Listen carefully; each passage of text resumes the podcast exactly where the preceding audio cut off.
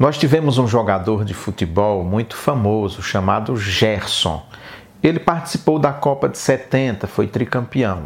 Ele estrelou uma propaganda na televisão que ao final ele dizia assim que o brasileiro precisa levar vantagem em tudo. E isso entrou, inclusive, no ditado popular e a gente estuda como a lei de Jefferson. Essa mania ou esse viés que o brasileiro tem de querer levar vantagem em tudo, isso está impregnado na nossa cultura. Isso faz parte, de certa maneira, do que nós chamamos de nosso ethos ou o nosso jeito de ser. As pessoas sempre querem levar vantagem. Quando nós vemos, por exemplo, essas notícias de que alguém passou a perna numa outra pessoa, querendo fazer um bom negócio, mostrando um bom negócio, você, quando vai analisar o caso, você vê que, na verdade, tanto o que passou a perna quanto o que foi enganado, ambos queriam levar vantagem. Aqui na nossa cidade há um crime que é recorrente no banco.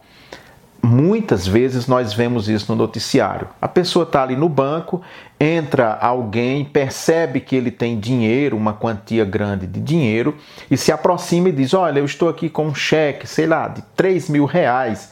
Vi que você tem aí dois mil reais. Você não quer trocar esse cheque de 3 mil por esses dois mil reais? Não, porque eu vou viajar agora, o ônibus vai sair, eu não posso pegar fila. E aí a pessoa então quer levar vantagem.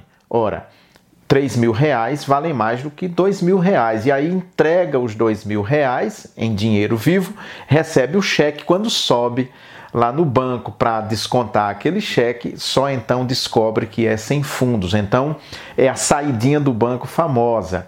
Mas quando você vai analisar tanto aquele que passou a perna como o que foi enganado, ambos queriam levar vantagem. Um quis levar vantagem em quem tinha o dinheiro e o que tinha o, o, dinheiro queria levar vantagem, ganhar mil reais sem nenhum esforço. Isso é muito forte na nossa cultura e nós precisamos ter sempre muito cuidado para não reproduzir isso que é tão mal e que faz com que nós sejamos até mal vistos por outras nações, por outras culturas, justamente por querer levar vantagem em tudo.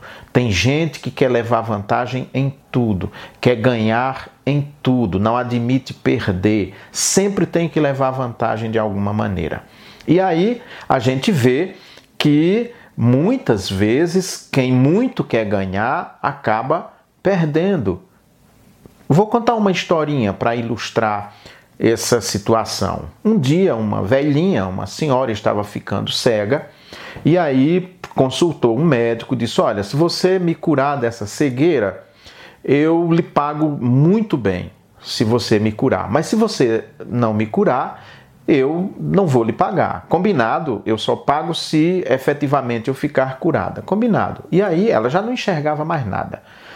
O médico então foi dando ali remédios paliativos a ela, fingindo um tratamento, e cada vez que ia na casa daquela senhora, levava algum objeto de sua casa e foi levando tudo. Até que, quando ele tinha limpado a casa da pobre velhinha, ele deu um remédio que efetivamente a curou da cegueira. Ela ficou boa. Quando ela abriu os olhos, que não viu nada dentro de casa, disse que não ia pagar o médico. Ele levou essa senhora aos tribunais e aí, diante do juiz, para que o juiz decidisse quem tinha razão, pediu então que ela lhe contasse o que havia acontecido. E ela disse que contratou o médico para ele curar. E aí ele disse que tinha curado. Ela disse, mas quando ele disse que eu havia sido curada da visão, que eu abri os olhos, eu não vi nada dentro de minha casa. Como é que eu posso estar enxergando se eu não vejo nada que está dentro de minha casa? Eu não posso pagar a ele. Moral da história: o juiz deu ganho de causa para a velhinha e aquele médico que queria então levar vantagem de uma pessoa que estava sem enxergar acabou se dando mal nessa história. Então, que nós aprendamos essa lição e não fiquemos querendo levar vantagem em tudo, porque no fim você pode se dar muito mal. É isso aí. Shalom